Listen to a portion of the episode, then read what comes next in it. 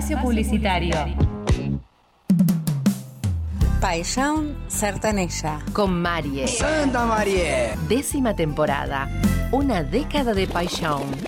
Tus domingos se llenan de alegría brasileña. Paixão Sertaneja, les mando un abrazo muy grande. Subite al tren de la pasión. Paixão Sertaneja. Um beijo no coração de todos. Obrigado. Enamorate de la música sertaneja cada domingo a las 16 horas Paixão Sertaneja. en la radio pública del oeste con la conducción de Marie. La música del corazón. Tchau, tchau, tchau. Até mais, gente. El municipio de Ituzaingó informa. Si sufrís violencia de género, podemos ayudarte. Comunicate al 144 o manda un mensaje de WhatsApp al 15 27 716463. Línea gratuita las 24 horas, los 365 días del año. También podés comunicarte con el Consejo de Mujeres, Géneros, Diversidad y Derechos Humanos de Ituzaingó llamando al 4624-0898 de 8 a 15 horas o al 1569 363750 las 24 horas. Ituzaingó sin violencia. Municipio de Ituzaingó.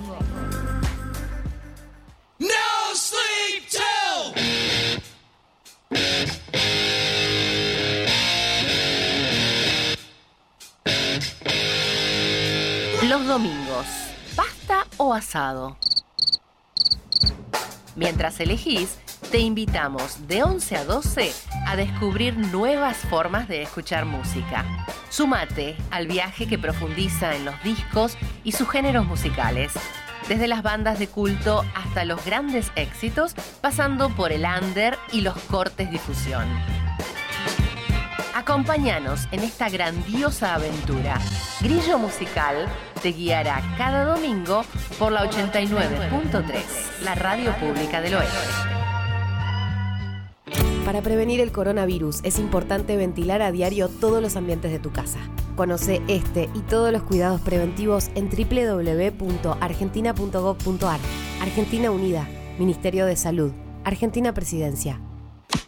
Fin de espacio publicitario. En el oeste se escucha la radio pública. FM 89.3. Esto que siento contigo podría ser algo especial.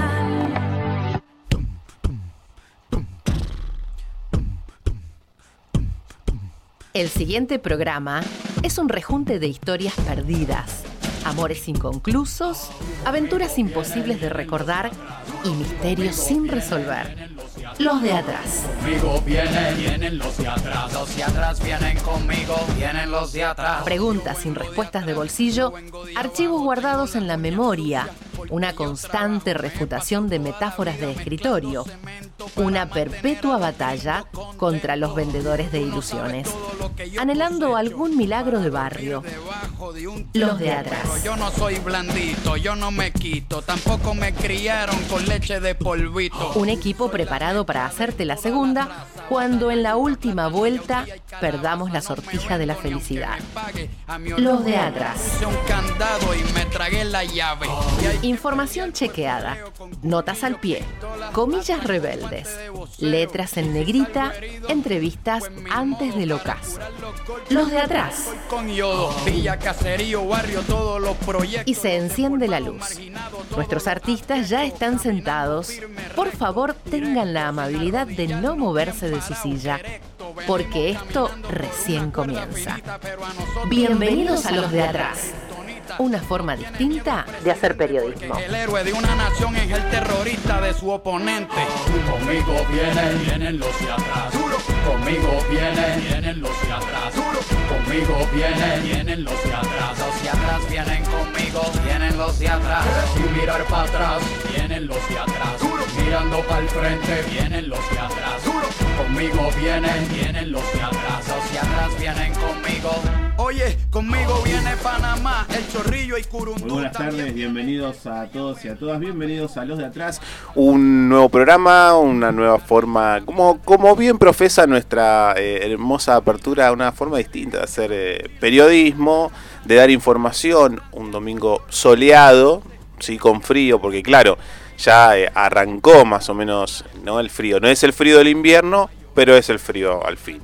Eh, la mesa está servida y te, te la, nos presentamos de esta manera. Buenas tardes, Mauro, ¿cómo estás? Buenas tardes, ¿cómo estás? Bien, como Bien. decías, un domingo hermoso, 19 Sí. grados, Bueno. una humedad de 62%, así Sí. que lindo domingo. Bien, anota en casa. Buenas tardes, Brian, ¿cómo andas? Hola amigo? Nico, hola Mauro, hola a todos, ¿cómo andan? Bien, bien. eh, cuesta. vi- Vieron que. No sé si les pasa esto, pero a mí estos días como que digo, me cuesta arrancar, ¿no? Me, de- como que no se termina de, de, de, de, venir todo el frío, todo, todo el calor, pero bueno. Nada, los datos para que te comuniques con nosotros, eh, 4623-5794, 4623-5826. También están abiertas nuestras redes, ahí anoten en casa, Los de Atrás Radio, en Facebook, en Twitter. Esta semana tenemos, eh, los vamos a invitar, un, eh, un Instagram, una hermosa charla con eh, Dante Mastropierro, que es el famoso... el, el famoso actor de, de- de Ocupas, ¿sí? Eh, el negro Pablo, para quienes lo conocen así. A, la, el- es- a ver, corríjame, es el miércoles a las 22. Exactamente, en el día feriado, el 25 de mayo, el Día de la Patria. Es el día feriado. Bueno, si no tiene nada más que hacer, a las 22 horas. Planazo. Sí, planazo. A las 22 horas, el actor de Ocupas, el negro Pablo y de otros también de otros éxitos, Dante Mastropierro en nuestro Instagram. Así que están todos invitados. Eh, hoy tenemos un programa de mucha información, de, eh, como dijimos al comienzo, de, mucha data.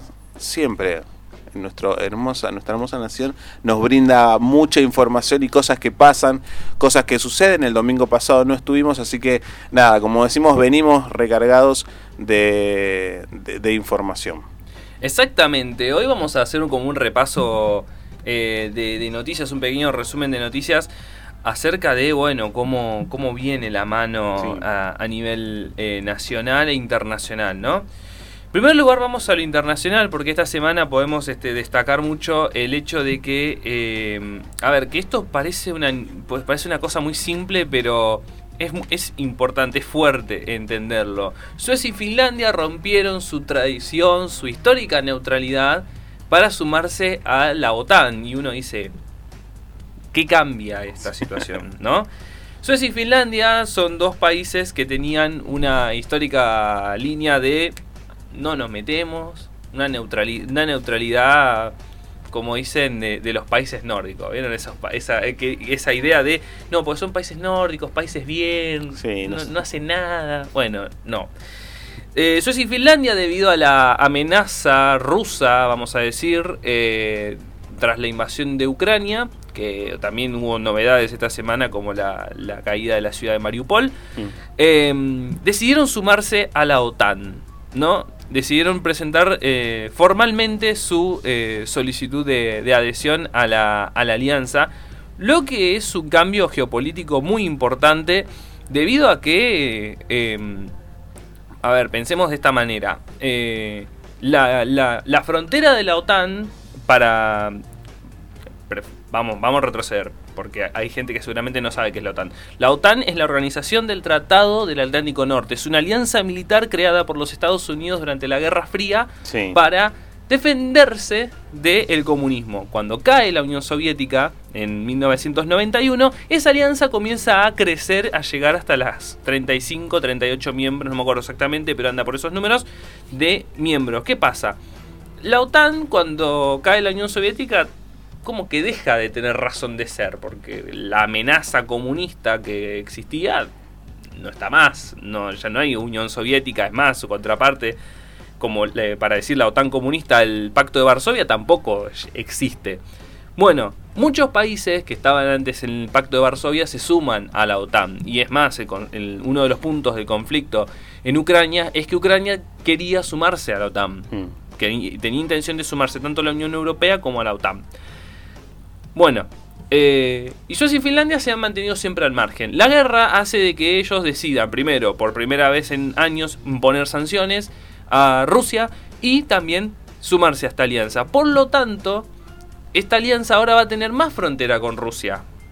Porque ahora vamos a tener a Suecia y a Finlandia, Finlandia en especial, que es el país que tiene más frontera con Rusia. Em, ahora, la, digamos, la OTAN tiene más frontera con Rusia. ¿Y qué, pasa con la OTAN? ¿Por qué es tan importante esto? Porque la OTAN en uno de sus artículos dice que si un país miembro es atacado, todos los demás deben responder. Claro. Entonces, si Rusia se le ocurriese, si a Putin se le ocurriese la locura de ir por esos dos países, toda la alianza va a ir en contra de él. Y ese es el problema. Ese es el problema. Están, lo están empezando a acorralar a Rusia. Empiezan a acorralarlo. Por eso decidió intervenir en Ucrania. Porque eh, quiere evitar esa situación. Vamos a ver qué pasa con esto. Eso es algo que... Esto es... No es que ya se sumaron, es una solicitud. Así que veremos qué pasa. Sí, para sumar hay que recordar que Finlandia tiene 1.350 kilómetros de frontera con Rusia. Sí, Ah, en, el último mes, en el último mes, perdón, hubo dos incursiones de helicópteros eh, militares rusos que invadieron eh, espacio aéreo de Finlandia, lo cual esto precipitó este pedido por parte de Suecia y Finlandia a sumarse a la OTAN. Pero bueno, hay que recordar o poner de relieve el detalle de que en la frontera eh, había ejercicios militares entre Estados Unidos, Reino Unido, Letonia y la propia Finlandia, lo cual, bueno, eso también puede ser tomado como una amenaza para, para Putin y su Rusia, ¿no? Eh, a ver, tengo el dato. Le cortaron el gas a Finlandia, ¿no? Así es. Rusia le cortó el gas que a Finlandia. Se, se cumplió la, la- la amenaza de Putin y esto eh, esto no es Hollywood, esto, esto está pasando en la vida real, no son no son una- no es una película amenaza y me encanta eso de, de, eh, de la, siempre Estados Unidos se maneja por por las dudas, ¿no? Claro. Por las dudas hacemos esto, por, las, las dudas, dudas. bueno, Y van avanzando. y van avanzando. Y otra van noticia que no tuvo mucho re- mucha repercusión en los medios tradicionales o hegemónicos es que varias empresas multinacionales están comprando a Rusia ya con rublos, un pedido que había hecho el mismo Putin para fortalecer su moneda, que había sido deva- devaluada luego de la invasión a Ucrania. Bueno, datos. Me tomo de eso para Sí. ir al otro de los temas, el tema, digamos, de la semana que es del caso Villa, lo voy a dejar para el final, Bueno. que es la advertencia del, de, o sea, de The Economist, este, este medio tan importante por la crisis alimentaria. Si ustedes vieron la tapa, eh, si no la compartimos más, eh, más tarde, es una espiga de trigo con calaveras, ¿no? Eh, la catástrofe alimentaria se avecina, advirtió The Economist en su última portada. La guerra en Ucrania perjudicó el sistema alimentario global debilitado por el eh, COVID-19, el cambio climático y la crisis energética. Lo que remarca mucho esto es que el, como el precio del trigo subió a niveles muy importantes, la India suspendió las exportaciones de este grano a raíz de la ola de calor y que el cuerno de África atraviesa una de sus peores sequías. eh, digamos, se profundiza esta situación, ¿no? Primero estamos diciendo de que dos de los países eh, más importantes en el sector agrícola, como son Ucrania y Rusia, están en guerra. O sea, Ucrania no puede exportar nada porque ni siquiera tienen para ellos. Rusia, con un- una tonelada de sanciones encima, tampoco. Lo que estaba pasando es que eh, Europa está empezando a rever las sanciones que le pusieron a Bielorrusia. Que Bielorrusia es como. es un país muy amigo de, de Rusia, muy amigo de Putin. El dictador eh, Alexander Lukashenko es muy, muy amigo de, de Putin. Y están empezando a rever las sanciones, como diciendo, bueno, me parece que nos pasamos. Claro, porque hay, empieza a haber problemas de abastecimiento de alimentación en la propia Europa. No hablemos ya de los, de los otros continentes. Eh, entonces, claro, a Rusia no le pueden retirar sanciones, porque si no tienen la presión de parte de Kiev, de- del presidente Zelensky. Pero de alguna manera hay que Sí. conseguir alimentos. Entonces, están viendo la posibilidad de levantarle sanciones a Bielorrusia. O sea, ahí, ahí uno se da cuenta de que Estados Unidos llevó a Europa a un punto muy difícil. Porque Estados Unidos es quien eh, es el país que dice, bueno, bueno, vamos a poner sanciones a Rusia, no le compre petróleo, no le compren gas. Alemania tiene un tema muy complejo con el tema gas con Rusia porque depende prácticamente del gas ruso. Y Europa está ahí, está en un lugar muy jodido, está muy complicado para decirlo así. Porque, claro, sancio- vamos a sancionarlo, está bien. Pero si las sanciones se mantienen en el tiempo hay un problema, ya lo dijimos. Eh, a Finlandia le acaban de cortar el gas. Los alimentos empieza a haber eh, escasez, eh, empieza a haber escasez, por eso, por eso empieza a haber inflación. Ahí está, ahí está en un tema muy, pero muy complejo. Así que vamos a ver qué pasa con, con esa situación. Sí, los alambres de Europa los sigue tirando Estados Unidos, ¿no? Como, eh, y los grandes poderosos. Tal cual hubo imágenes, vos hablabas recién de, de los alimentos muy fuertes en Crimea, intentando sacar las, eh, Mm. las producciones de, de granos como se podía, porque era muy importante para la economía local y mundial. Claro. Así que también el- el- la península de Crimea está siendo muy importante para este conflicto. Exactamente. Por eso, seguramente la próxima voy a en historias desprolijas, voy a hacer como un mapa un poco más de Ucrania y, eh, y de algunas regiones para ver qué onda con el tema de guerra, porque bueno, esta semana cayó Mariupol, la principal eh, ciudad portuaria de Ucrania en el mar de Azov, o sea, Ucrania se acaba de quedar sin el mar de Azov, se acaba de quedar sin, sin un, uno de, sus costas. Vamos a ver qué pasa en el otro. ¿Qué va a hacer Putin? ¿Va a ocupar el Donbass, estas dos eh, provincias separatistas? ¿Va a ir por toda la costa? Vamos a ver qué pasa. Por último, vamos con el tema de la semana, que es el, caso Villa. Sebastián Villa fue denunciado por abuso sexual e, e intento de homicidio. Eh, hace una semana, una semana fue un día antes de la semifinal. Eh, y esta semana se empezaron a conocer chats de, eh, de esta mujer con, con Sebastián Villa. La mujer que denunció a Villa aportó eh, más pruebas al expediente. Junto a su abogado anexaron una conversación de Instagram que se había producido al día siguiente del hecho denunciado. En esa charla, la joven denunciante le recrimina al futbolista por lo sucedido, a lo que Villa le pide que no haga nada raro y que piense en su familia. Y ella le responde con un te tengo miedo. Eh, algunos minutos después de las, de las 13 de, mm, del día viernes, finalizó la pericia psiquiátrica a la víctima donde los profesionales, eh, los profesionales le consultaron sobre los denunciados y sobre su infancia. Eh, también participaron, por supuesto, peritos de partes. ¿no? El, el chat es bastante, es bastante más largo.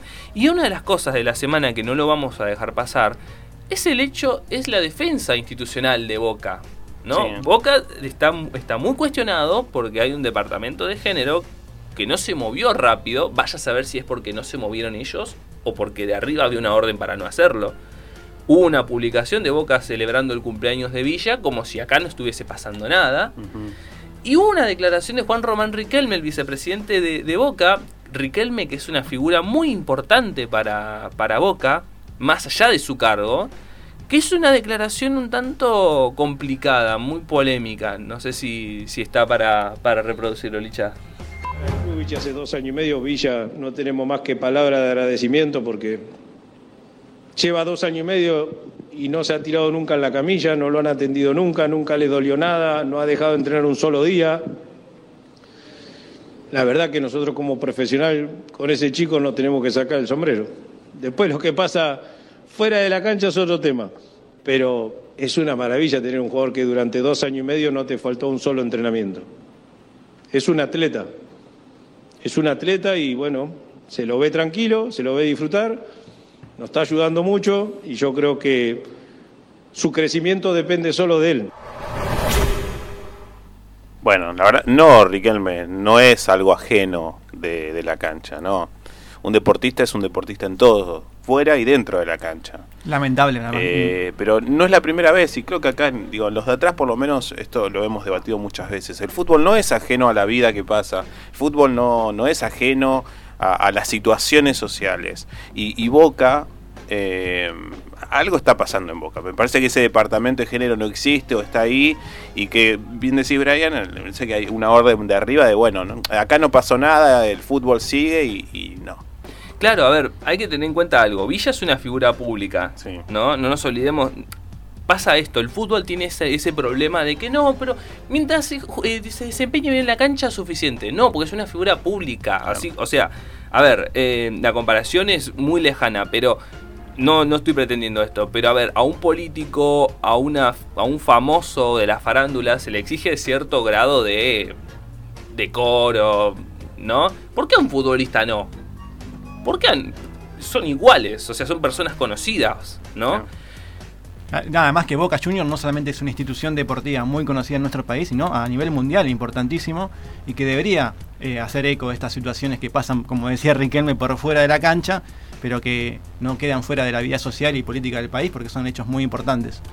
Claro, aparte del hecho de que Villa tiene que dar explicaciones ante la justicia, no podemos permitir que sea la, víctima en un proceso revictimizante, que tenga que dar explicaciones, que tenga que justificar, que tenga que sea su abogado, que tenga que decir no, porque pasa esto, esto y esto, y Villa no, no habla, lo único que hizo el abogado fue solicitar el viernes la exhibición de prisión.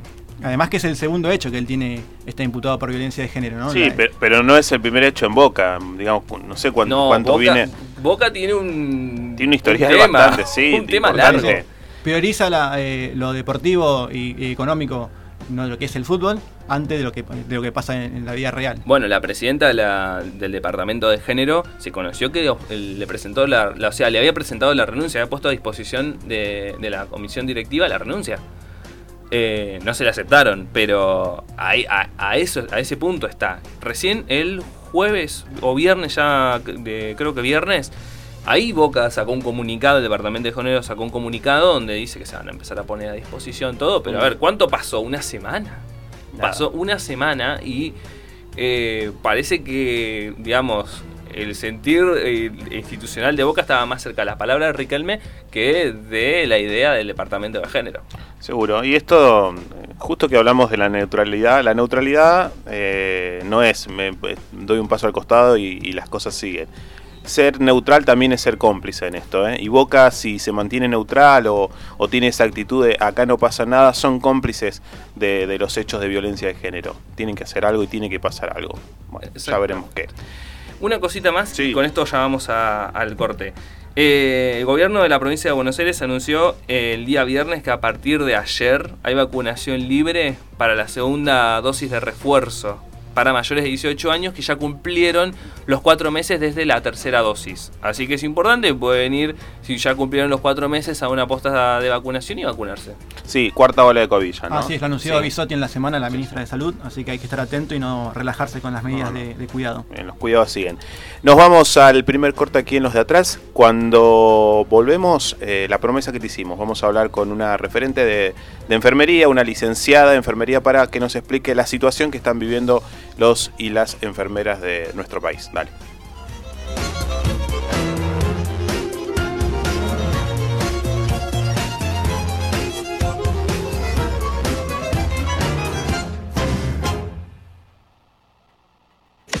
Inicio de espacio publicitario. Ahora podés imprimir la tasa de servicios generales vencida moverte de tu casa. Ingresá a www.miituzaingó.gov.ar y hace clic en el icono Pago tasas. Luego, impresión de tasas por servicios generales. También podés enviar un correo al área de ventanilla única simplificada a la dirección ventanilla única arroba miituzaingó.gov.ar indicando el número de partida. Gobierno Municipal de Ituzaingó. Consola o PC. Streaming o cine.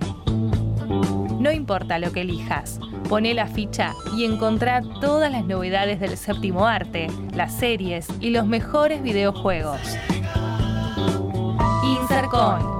Insercon. Todos los domingos a las 12 por la Radio Pública del Oeste. Para prevenir el coronavirus es importante no llevarse las manos a los ojos, nariz ni boca. Conoce este y todos los cuidados preventivos en www.argentina.gov.ar. Argentina Unida, Ministerio de Salud, Argentina Presidencia. Fin de espacio publicitario. Estás escuchando la Radio Pública del Oeste. FM 89.3. Esto que siento contigo podría ser algo especial.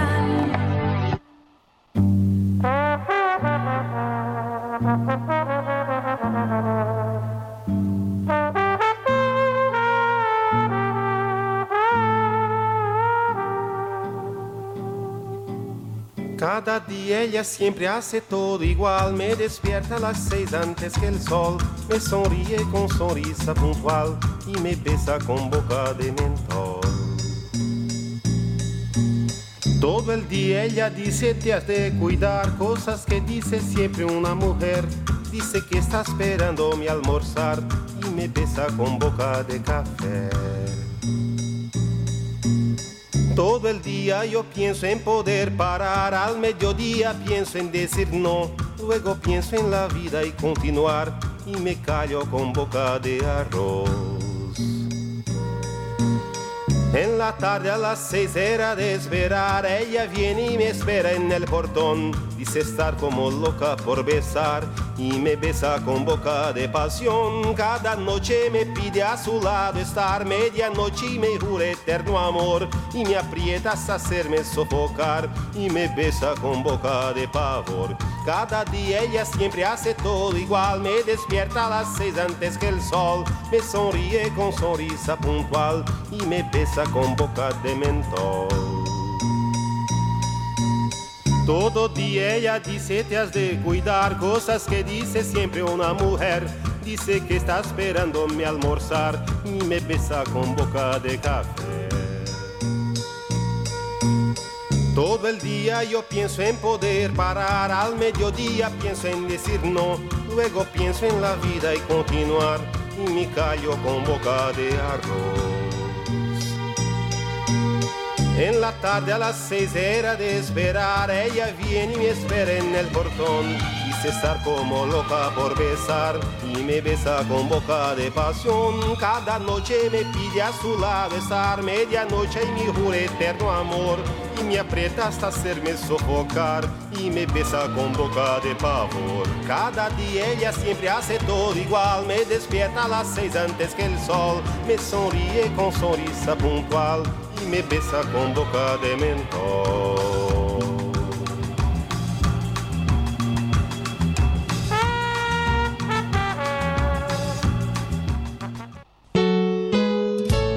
Todos estamos condenados a un hechizo cósmico. El universo es irremediablemente fugitivo. Nadie puede detenerse. Los de atrás. La dopamina de tu felicidad.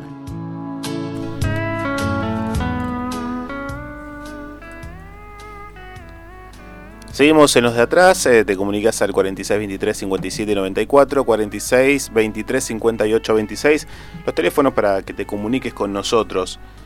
El tema que escuchamos eh, antes se llama cotidiano y no es casualidad, porque cotidiano es la situación de los y las enfermeras que parece que nos olvidamos.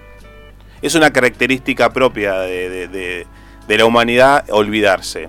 También de los argentinos, ¿no? De las cosas que pasan. Olvidarnos, tal vez que hubo una pandemia, que hubo mucha gente que trabajó en la pandemia, el sector de salud. Y el sector más golpeado de salud ha sido enfermería. Atrás quedaron, muy atrás, esos aplausos que damos a la noche como un reconocimiento. Bueno, el reconocimiento no es solo aplaudir, también es mejorar los salarios. El reconocimiento también es acordarse que la carrera de enfermería es difícil, hay que estudiar, hay que prepararse. El reconocimiento también a la licenciatura, cosa que no se está dando, por lo menos en el gobierno de la ciudad. A la reta no le interesa eso. Para él solo basta un aplauso, o bastó, porque ni siquiera eso ahora. Para hablar de esta situación tenemos a la licenciada Carolina, eh, que nos va a hablar un poco sobre todas estas cosas. Buenas tardes, querida Carolina, bienvenida a Los de Atrás, un placer hablar contigo. Hola, gracias, gracias igualmente y te agradezco muchísimo esta comunicación que nos Mm. permite continuar visibilizando ¿no? lo que nos está pasando a la enfermería en la ciudad más rica del país donde cobramos salarios por debajo de la línea de pobreza. ¿Cuál es la situación actual, eh, Carolina, de, de- de enfermería eh, y el reclamo que se está que se está haciendo? En, ya creo que eh, la tercera eh, movilización y la tercera marcha, la famosa mm, llamada Marcha de las Antorchas, ¿no? que creo que fue la tercera. Sí, sí, venimos de realizar la tercera marcha de las antorchas, Sí. entre muchas otras eh, actividades, ¿no? En la callejeras, eh, hemos hecho festivales, eh, caravanas, bueno, de todo, de todo realmente para tratar de ser escuchadas, pero sí, la marcha de las antorchas es el sello de la ALE porque, bueno, son realmente muy muy masivas y, y con muchas compañeras y compañeros que, nos deja muy movilizados, ¿no? Es una marcha bastante representativa de nuestra lucha, ¿no? De cómo seguimos manteniendo la llama de esa lucha bien encendida y, y que bueno, que lleva mucho tiempo, ¿no? Porque el reclamo de reconocimiento profesional es previo a la pandemia. Lo que pasa es que haber pasado por toda esta pandemia y seguir reclamando lo mismo cuando ya toda la sociedad eh, nos reconoce como profesionales, reconocen el valor de la enfermería, sobre todo, digo, eh, tuvimos una actuación en la pandemia eh, impresionante, sosteniendo el sistema público de salud más que nunca y realmente un colectivo que sufrió eh, muchas y muy, bueno muchas pérdidas, ¿no? Porque fue el colectivo profesional con más contagios y con más muertes eh, de todos los sectores. Y esto es porque la enfermería está muy de cerca al trabajo con el paciente, o sea, está en línea directa. Nosotros ejercemos el 80% de las actividades de salud fuera de la pandemia, ¿eh? esto ya lo decía la OMS, son ejercidas por enfermeras y enfermeros en la atención directa al paciente. Son ejecutadas por enfermeras y enfermeros. Bueno, durante la pandemia mucho más aún, porque tomamos un montón de tareas que eh, estaban atendiendo otros sectores, desde llevarle la comida a la cama al paciente y darle de comer, hasta eh, contenerlo emocionalmente ante una actividad. Bueno, son cosas que solemos hacer, pero que en la pandemia eso se volcó completamente a nosotras y nosotros por, por una cuestión de necesidad, ¿no? De reducir la cantidad de contacto, o sea, la cantidad de personas que entraban en contacto con pacientes COVID. Eh, entonces esas tareas que fueron recayendo sobre nosotras, bueno, no tuvieron ningún tipo de eh, reconocimiento, ni salarial, ni laboralmente, ni profesionalmente. En ese sentido venimos reclamando. Primero, que nos reconozcan como profesionales, que reconozcan a nuestra profesión en la ley 6035, que incluye 24 profesiones y excluye la nuestra, que es la profesión que más contacto directo tiene con la atención de pacientes, que cumple con todos los requisitos académicos y, y digo de matrícula profesional y demás. A nosotras no juzgan como profesionales, pero nos mantienen eh, fuera de la carrera en un escalafón administrativo que no, no contempla ni nuestras especialidades, ni nuestra formación, bueno, ni nuestras necesidades, básicamente. Eh, pero además reclamamos un reclamo salarial, porque nosotras somos profesionales y somos trabajadoras, y la realidad es que necesitamos un salario digno, estamos cobrando por debajo de la línea de pobreza, incluso teniendo antigüedad, porque la gente a veces cree que, bueno, tienen un salario bajo, pero después con la antigüedad, no, yo cobro menos que la línea de pobreza, que hoy es- ronda los 90 mil pesos, y trabajo hace 15 años en el hospital público, soy licenciada en enfermería, profesora en docencia superior, tengo un diplomado, o sea, todo eso no le importa al gobierno de la ciudad. Es tremenda la situación de explotación en la que nos ponen en la necesidad de tener más de dos empleos para poder subsistir. Y esto no es bueno para el sistema de salud, ¿no? Porque un profesional agotado, agotada, no, no ejecuta las tareas de la misma forma. Y por supuesto con el reconocimiento laboral, que lo que ha sucedido es que durante toda la pandemia contrataron a compañeras y compañeros en condiciones de absoluta precariedad, incluso encubriendo la relación laboral a través del monotributo, y que les han dejado sin trabajo y están dejando sin trabajo a cientos, eh, a miles, y, y los necesitábamos en el equipo de salud desde mucho antes de la pandemia, lo cual no tiene ninguna explicación lo que está haciendo el gobierno. Seguro. ¿Por qué pensás, Carolina, que, pasa esto, con enfermería, porque es una lucha de, años, ¿no? Vos decís, esto es antes de la pandemia, con la pandemia se, se, se acentuó mucho eh, el trabajo de, enfermería con las cargas horarias, incluso también después de lo, los pacientes post-COVID que que tiene otra metodología, que hay que seguirlos cuidando. Pero, ¿por qué pasa esto con enfermería? ¿Por qué se, se, lo ataca siempre eh, y, y, no se lo reconoce? Bueno, a ver, te voy a responder por partes. Primero, eh, la pandemia no ha terminado y lo vemos, por ejemplo, ahora han cerrado eh, varias UFUs de distintos hospitales, despedido al personal y demás, y hay sobrecarga en, la, en las pocas que quedan. En el día de ayer, en la UFU del Hospital Santo Yani, por ejemplo, se hisoparon casi 400 personas. Mm. Eh, y esto lo sostienen entre muy pocos compañeros y compañeras porque eh, han despedido a mansalva. Entonces, eh, están, por un lado, la pandemia no ha terminado y todavía nos necesitan y ya nos están despidiendo, digo, y, y eso sobrecarga a quienes quedan trabajando. Pero, ¿por qué estamos en esta situación? Bueno, creo que ahí hay una raíz de género que también hay que tener en cuenta, ¿no? Nuestra profesión...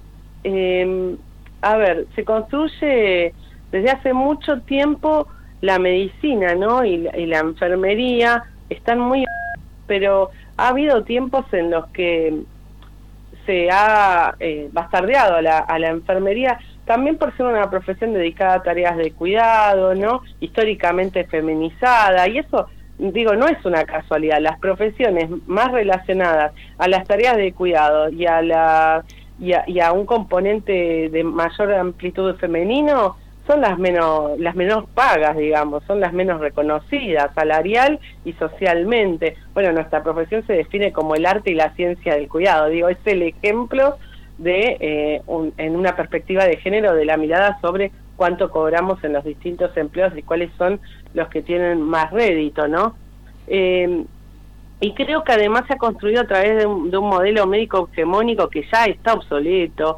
que la mayor parte del equipo interdisciplinario de salud ya no quiere ese tipo de modelo porque la salud de hoy, una salud con otra perspectiva, ¿no? Más centrada en el paciente, con una amplitud de, de, de entender qué es la salud mucho más allá de la ausencia de enfermedad, de una percepción holística de la situación.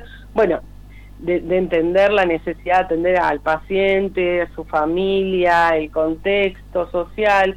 Todo eso requiere de un trabajo interdisciplinario en el que todos y cada uno de los que formamos parte del equipo interdisciplinario de salud somos necesarios y necesarias. Eh, seguir manteniendo la enfermería en una posición de auxiliar del médico, de ayudanta del médico, bueno, es una falacia tremenda. Nosotros tenemos una profesión, de hecho, hay una ley de ejercicio autónomo de la enfermería que tiene muchísimo tiempo, eh, tenemos matrícula profesional, tenemos actividades propias, diagnósticos propios, un quehacer propio, una ciencia propia, eh, y creo que en parte hay quienes aún sostienen ese modelo médico hegemónico que mantienen esta vulneración de derechos hacia la enfermería y que ejercen el poder dentro de los hospitales y en el sistema de salud. Y esto, digo, es, es claro verlo, cuando uno escucha a Santilli, a Quirós, a, a Larreta decir que eh, es una carrera de médicos y que nosotras estamos en, equivocadas en querer entrar a una carrera de médicos, bueno, te demuestra lo que te digo, que tiene un modelo médico hegemónico plantado en la cabeza, pues esa carrera incluye 24 profesiones, nutricionistas, psicólogos, kinesiólogos, eh, fonobiología, licenciatura en en a ver en hasta en informática o sea en estadística en musicoterapia en un montón de, de actividades que están relacionadas a la atención de la salud que son parte del sistema hospitalario que tienen que estar en la carrera profesional. Ninguna de esas está en discusión. El tema es que la enfermería no puede quedar afuera. Carolina Cáceres eh, Mauro La Rosa te saluda ¿Qué tal, Mauro? ¿Cómo estás? Sí, y quería preguntarte respecto a esto, al arco político que nombrabas recién. ¿Crees que hay un ensañamiento por parte de la ciudad de Buenos Aires en no reconocerlos, a pesar de estar reclamando hace más de dos o tres años de manera activa, de haber juntado más de 40.000 firmas para que entren a la legislatura porteña, y sin embargo parece que nunca alcanza para el gobierno de la ciudad de Buenos Aires para reconocerlos de manera profesional?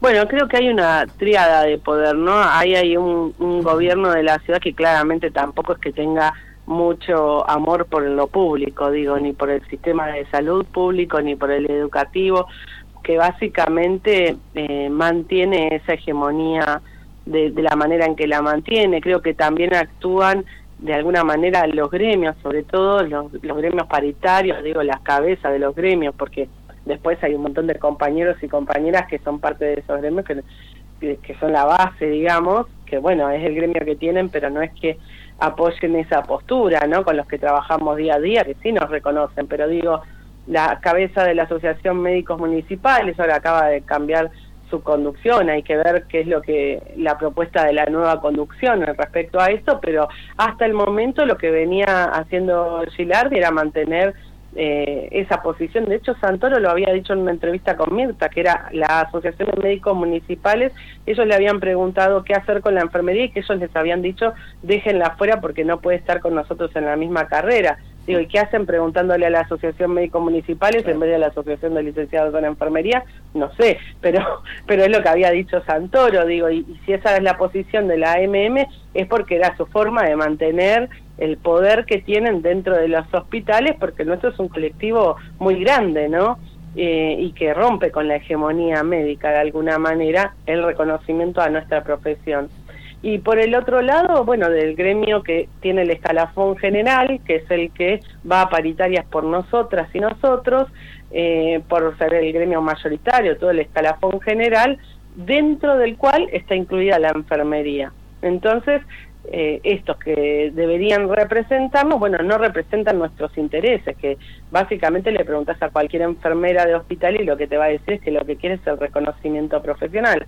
Pero sin embargo, eh, el gobierno lo que dice es que su TECBA se niega a, a que pasemos a la carrera y que entonces entra en conflicto con que el gremio paritario no quiere el reconocimiento y entonces no lo, no lo, el gobierno lo desestima digo, son todas excusas, porque básicamente es esa triada de, de amigos que se unen para, para mantener esta precarización y vulneración de derechos que favorece a muchos, porque por un lado SUTECBA sigue manteniendo eh, los aportes sindicales de nuestro de nuestro sector, por el otro la Asociación de Médicos Municipales mantiene el poder dentro de los hospitales y además muchos de los dirigentes también están en el sistema privado y precarizando la enfermería en el público te aseguras que en el privado, bueno, con un salario realmente eh, muy, muy por, eh, digamos, muy poco por encima del nuestro, ya pueden elegir de la enfermería a quienes quieran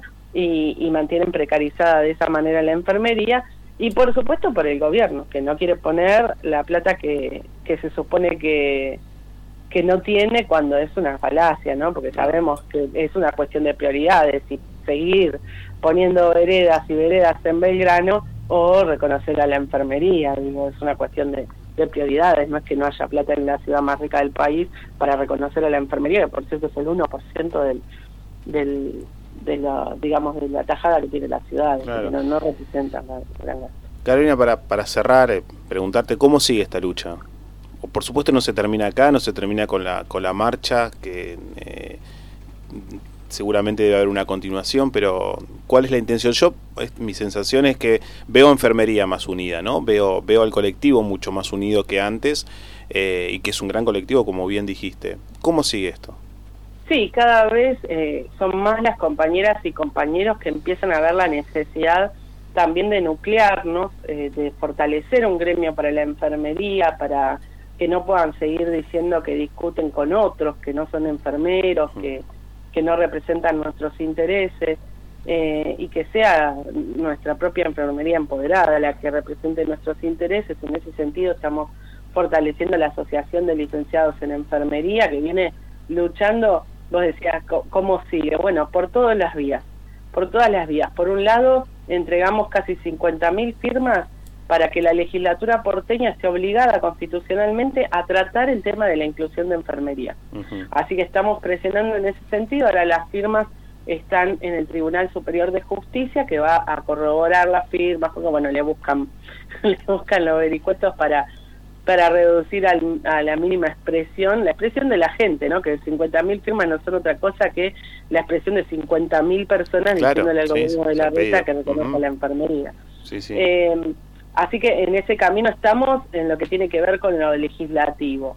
Por, también por la cuestión de la vía judicial, también la Asociación de Licenciados hace rato que está siendo parte de un amparo muy grande que se está reclamando por el reconocimiento profesional. En ese sentido también hay, hay avances, ya terminó la etapa de legatos, hay que ver cómo continúa el avance eh, por la vía judicial. Pero sabemos bien que ni lo legislativo ni lo judicial lo resuelven si no hay si no hay una presión política y Seguro. desde el, desde el lado de el gobierno de la reta claramente no hay Mm. ninguna intención política de reconocernos, ya lo han dicho. Mm. Así que seguimos eh, organizadas, marchando, organizándonos en las calles, organizándonos, capacitándonos, bueno, por todas Mm. las vías para, para que la enfermería se continúe empoderando, continúe en este camino de eh, organización De- ¿no? de lucha. sindical y política. Bueno, cuentan cuentan con el equipo de, de los de atrás para, para este reclamo, eh, así que bueno, aquí estamos para lo que necesiten. Mil gracias Carolina por, por, eh, por tu información, por enseñarnos también. Eh, nada, nos unimos también al, al reclamo de ustedes.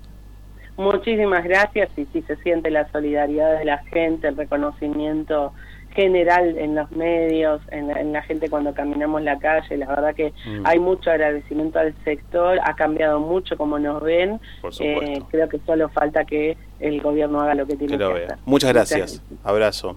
Abrazo. Hablamos con Carolina Cáceres, licenciada Carolina Cáceres, explicándonos el, esto del reconocimiento a enfermería, ¿no?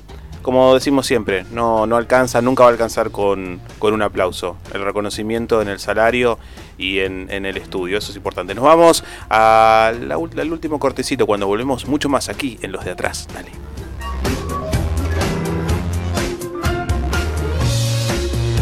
Inicio de espacio publicitario. Relajate, relajate.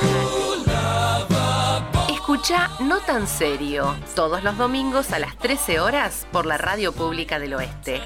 Cine, libros, críticas, cultura general y mucho más. Por la 89.3. Para prevenir el coronavirus es importante estornudar en el pliegue del codo. Conoce este y todos los cuidados preventivos en www.argentina.gov.ar.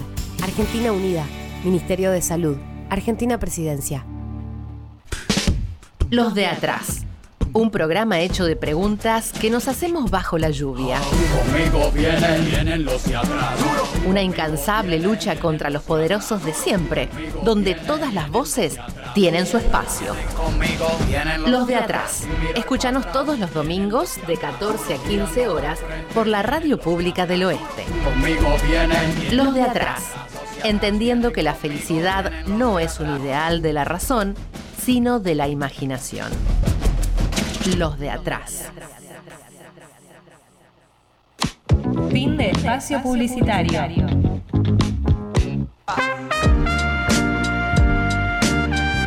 Siempre es un buen momento para aprender la radio y escuchar la 89.3 desde donde estés.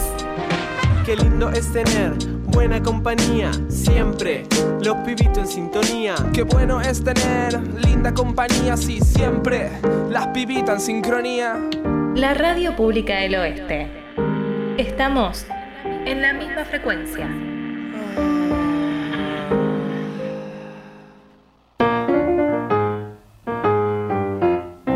Hablamos de la realidad. Cuestionamos las grandes verdades humanas. Hacemos periodismo rebelde. No nos callamos nada. Los de atrás. La verdad detrás de la verdad. Seguimos en los de atrás, último bloque. eh, un poquito un recordatorio muy rápido. Este miércoles a las 22 tenemos Instagram en vivo eh, de la mano de nuestro periodista Pablo Frers. Va a entrevistar a Dante Mastropierro. Ustedes lo conocen, pues es el negro Pablo de Ocupas, tan famoso ese personaje que ha hecho. Así que vamos a estar en una hermo- hermosa charla hablando de su vida, de sus laburos. Están todos y todas invitados. Bueno, hoy vamos a hablar de la Semana Mundial del Parto Respetado, Bueno. que finaliza hoy, Mm, 22 de mayo. Eh, tuvo lugar desde el día lunes 16 y este año eligieron como lema para su campaña de Semana Mundial del Parto Respetado es el respeto por las necesidades de la madre y su bebé en cualquier situación. Esto tiene que ver eh, primero con las- lo, lo que atraviesan las madres en el momento de parir o tener un hijo o una hija y en nuestro país está reglamentado por ley desde el año 2015. Esto es por la ley 25.929 y en lo que es en el ámbito de la ciudad de Buenos Aires también eh, está la ley 6.365. Ambas lo que buscan es defender los derechos de las madres, los recién nacidos y sus familias al momento de trabajo de parto, el parto en sí y el posparto. Esto siempre hay que tenerlo en cuenta, ya que eh, siempre pueden sufrir violencia obstétrica o no se les puede brindar la información necesaria para decidir de qué manera eh, tener familia, pero no solamente para la, la madre o la persona gestante, sino también para su entorno familiar. Eh, lo que tiene que ver también con el como algo tan simple que a veces no se hace, que es preguntarle a la, a la madre, a la persona gestante, si es que quiere que alguien la acompañe en ese momento tan íntimo, no tan de, de tanta vulnerabilidad, eh, si quiere o no, o, Sí. o qué familiar Y- quiere que la acompañe. Y, y que no pasa, ¿eh? No pasa. En los, en hospitales, en lugares públicos, eh, no dejan pasar a los familiares a estar cerca de, de- de- la mujer, de, la embarazada. En cambio, en los sectores privados sí. Yo no sé si ah, hay una ley que, que no, que, que- que protege a, la mujer en, en- en- ese estado, pero no sé, no sé, no pasa. Tengo, eh, traigo esto a colación, eh, Mauro, eh, una, una amiga está estudiando mm, obstetricia. Eh, no voy a dar el nombre y apellido, simplemente hablando un poco de esto. Esto de la vieja escuela y de la nueva escuela, ¿no? De la, digo, de, de- de cómo se forman ahora la- las obstetras eh, con la idea del parto respetado, de respetar y de, y de escuchar a la mujer en ese momento, ¿sí? De, dolor, de miedo, de nervios y de cuidarla. A la vieja escuela de, bueno, de, de- de esto de la violencia, del maltrato, de- de, bueno, hay un montón de partos en el día y, y no son un número, ¿sí? son vías que vienen, pero también la situación de, de- de- de nervios, de inseguridad, de incertidumbre que, que, tienen, que vive eh, la mujer. Así que, bueno, nada, bien, Tal- bien. tal cual. Esto es algo que es como vos decías, que sufre mucho eh, eh, en mayor medida las, las jóvenes y Sí. las personas de eh, recursos eh, más bajos o socioculturales más bajos. Mm. Esto de la violencia, de bueno, si disfrutaste, jodete, ahora Sí, vas a tener bueno, un hijo, sí, sí, sí. eh, que sos primeriza, bueno, tenés que hacer esto sin ningún tipo de, de contemplación. Así que eso es lo que tiene que ver con la semana de parto, eh, la semana mundial del parto respetado. Eh, hay algunas directrices que dio la Organización Mundial de la Salud, la OMS. Mm. Eh, por un lado, primero un dato importante, me parece que en todo el mundo hay una cifra que de cada que tres de cada diez mujeres y sus bebés no reciben la atención necesaria eh, en el posparto, es decir, luego de dar a luz o tener familia. Y esto es muy importante porque en esos días después del nacimiento es en un periodo en el cual se producen la mayoría de las muertes o lesiones graves tanto en hijos o recién nacidos como en sus madres. Así que lo que plantea la Organización Mundial de la Salud son algunas directrices que la vamos a repasar ahora, que son cortitas, que es Bueno. bueno, por un lado es respetar, la- respetar las particularidades de cada familia, no solamente de la persona gestante o madre, esto tiene que ver con la etnia de cada uno o cada una, la religión, la nacionalidad, y siempre a- acompañando a esa persona que tome la mejor decisión siempre y cuando se le brinde la mayor y mayor cantidad de información y lo más clara posible. Después también eh, generar un ámbito de un ámbito eh, sería apropiado para que la persona se sienta cómoda en el momento de, de tener eh, dar a luz o tener familia. Otra cosa que parece muy básica, pero a veces no se respeta, quizás eh, ya lo saben, pero bueno, vale recordarlo que nunca se debe separar al hijo recién nacido de su madre, siempre y cuando no, no haya ninguna eh, Compli- claro, una complicación complicación, médica sí, que amerite que el niño sea o niña sea trasladado eh, para su atención médica más específica. Pero bueno, a veces pasa que la separan y está mal. Lo mismo pasa con la lactancia, la, la madre tiene que tener la información eh, para tomar las mejores decisiones. Y lo mismo para la crianza en los primeros días después del parto. Creo que es importante recordar esta semana no solamente en la semana, sino día a día a lo largo del año, pero bueno, está bueno que se visibilice Sí. de esta forma Sí, no- una, no- una no- semana específica. No, no subestimar el dolor y los nervios de, de la mujer en ese estado, ¿no? No subestimarlo, escucharla, verla eh, y ponerse un poco... en Un poco de empatía. Y, esto a colación eh, de, de- de la entrevista que tuvimos el bloque pasado. Enfermería está muy presente en lo que es eh, el parto, ¿eh? Siempre, siempre van a ver un enfermero o una enfermera ahí cerca porque, como decía Carolina, la licenciada Carolina Cáceres, tiene que ver con el cuidado. Así que bueno, nada, un dato. Bueno, Semana Mundial del Parto respetado, 16 de mayo al 22. Bueno, hermoso. Ahora podemos seguir con un tema de... Sí. Vamos a cambiar un poquito del tema. Sí, sí, sí, sí. Vamos a, a hablar de Mario Orlando Hardy Hamlet Breno Benedetti Farrugia, más conocido en el mundo literario como Mario Benedetti. Benedetti. Calculo que ustedes habrán leído algo o han escuchado algo. Lo recomendamos acá en los de atrás siempre en su lectura. Eh, decidimos recordarlo esta semana porque se cumplieron 13 años de su muerte en el año 2009. Eh, él murió en Montevideo luego de una enfermedad crónica intestinal. Eh, no la pasó muy bien, desgraciadamente. Bueno, para hablar un poquito de sus libros, podemos recomendar La Tregua. No sé si lo han leído. Hermoso libro. Ah, eh, 13 años sin Benedetti, ¿no? Suena como para, para un título de un, de un Fuerte, sí, de un documental, por lo menos, Sí, podrían de- para hacer. un documental. Bueno, Tenemos- tiramos una idea para aquí, para los de atrás, acá armemos algo, 13 años sin Benedetti. Eh, sí, claro, ¿qui- ¿quién no ha leído algún poema de Benedetti? Eh, me acuerdo uno, hay una participación, No te rindas, eh, ¿no? El famoso... Yo solía regalar, perdón, voy a hacer de nuevo autorreferencial, disculpen Dale, nos Eh, interesa. Sí, yo he regalado, eh, me acuerdo una novia que tuve hace, hace mucho, le regalaba poemas de Benedetti. ¿Y decías que eran de Benedetti o decías que eran tuyos? No, sí, no, no, no se daba cuenta. se daba cuenta en el momento que no, que no eran de mi autoría, pero, pero nos, inter- nos in- intercambiamos poemas de Benedetti. Así, así nos conocimos. Y bueno, después de fruto de eso, eh, eh, empezó una relación y también terminó, ¿no? La, el mejor estilo, estilo Benedetti. Pero bueno, nada. Como un- sus novelas, ¿no? sí. Donde dramatiza demasiado, Claro, personifica sí. demasiado. Hermoso siempre leer a, a- a Mario Benedetti. También está La Gorra del Café. Mm. Cualquiera de sus cuentos cortos que tiene muchísimos. Pero bueno, Benedetti nos regaló y nos dejó un legado, algo que a mí personalmente me parece hermoso, que gran parte de su obra eh, de, de poesía las grabó en buena calidad de sonido. Eh, en varias oportunidades, in- incluso tuvo eh, colaboraciones con músicos. Y nosotros vamos a escuchar ahora un fragmento de un poema suyo que lo hizo en referencia o al recibir la noticia de la muerte y asesinato en realidad del comandante Ernesto Che Guevara. A ver si lo podemos escuchar. consternados, rabiosos. Así estamos, consternados, rabiosos, aunque esta muerte sea uno de los absurdos previsibles. Da vergüenza mirar los cuadros, los sillones, las alfombras, sacar una botella del refrigerador, teclear las tres letras mundiales de tu nombre en la rígida máquina que nunca, nunca estuvo con la cinta tan pálida. Vergüenza tener frío y arrimarse a la estufa como siempre. Tener hambre y comer, esa cosa tan simple. Abrir el tocadiscos y escuchar en silencio, sobre todo si es un cuarteto de Mozart. Da vergüenza el confort y el asma da vergüenza.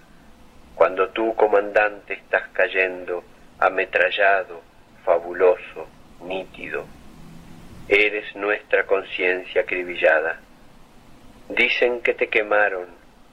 ¿Con qué fuego van a quemar las buenas, buenas nuevas?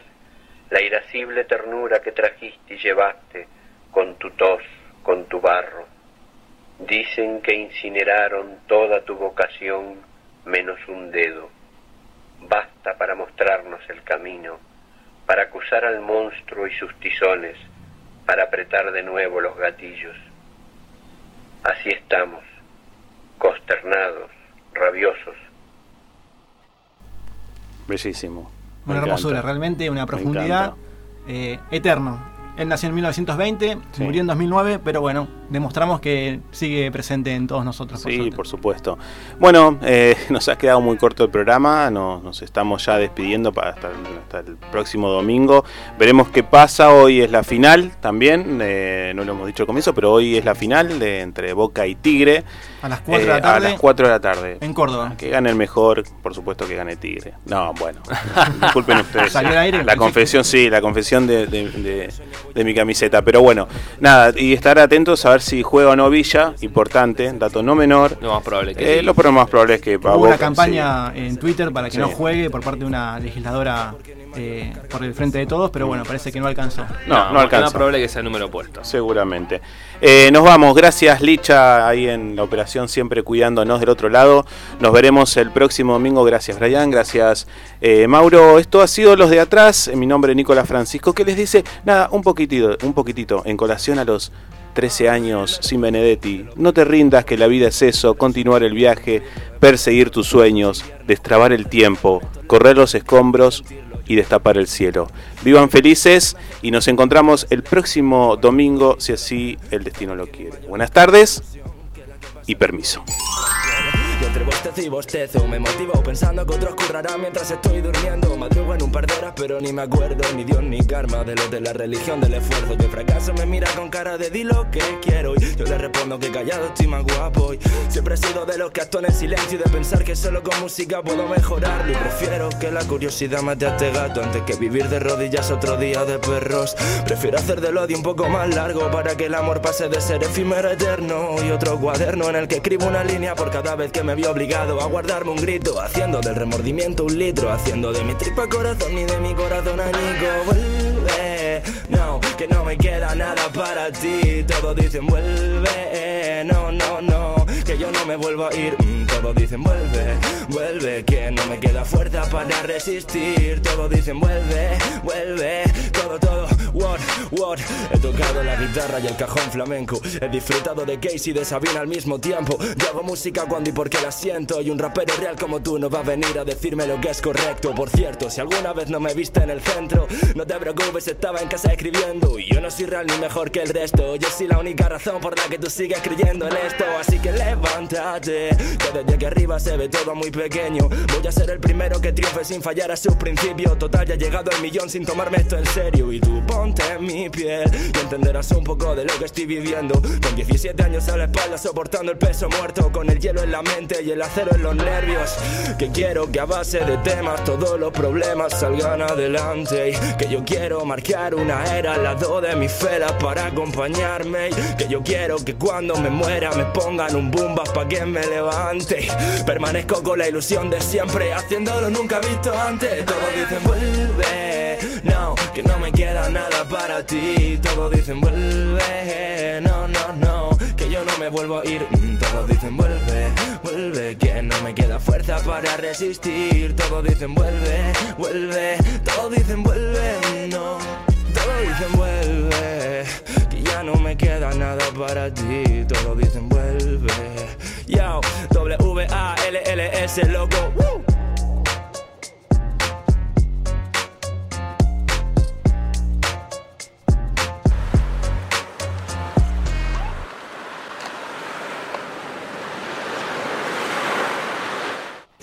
Inicio de espacio publicitario. Para prevenir el coronavirus es importante no compartir los platos, vasos ni objetos de uso personal. Conoce este y todos los cuidados preventivos en www.argentina.gov.ar. Argentina Unida, Ministerio de Salud, Argentina Presidencia. Los de atrás. Un programa hecho de preguntas que nos hacemos bajo la lluvia. Conmigo vienen, vienen los de atrás. Una incansable lucha contra los poderosos de siempre, donde todas las voces tienen su espacio. Los de atrás. Escúchanos todos los domingos de 14 a 15 horas por la Radio Pública del Oeste. Los de atrás. Entendiendo que la felicidad no es un ideal de la razón, sino de la imaginación. Los de atrás.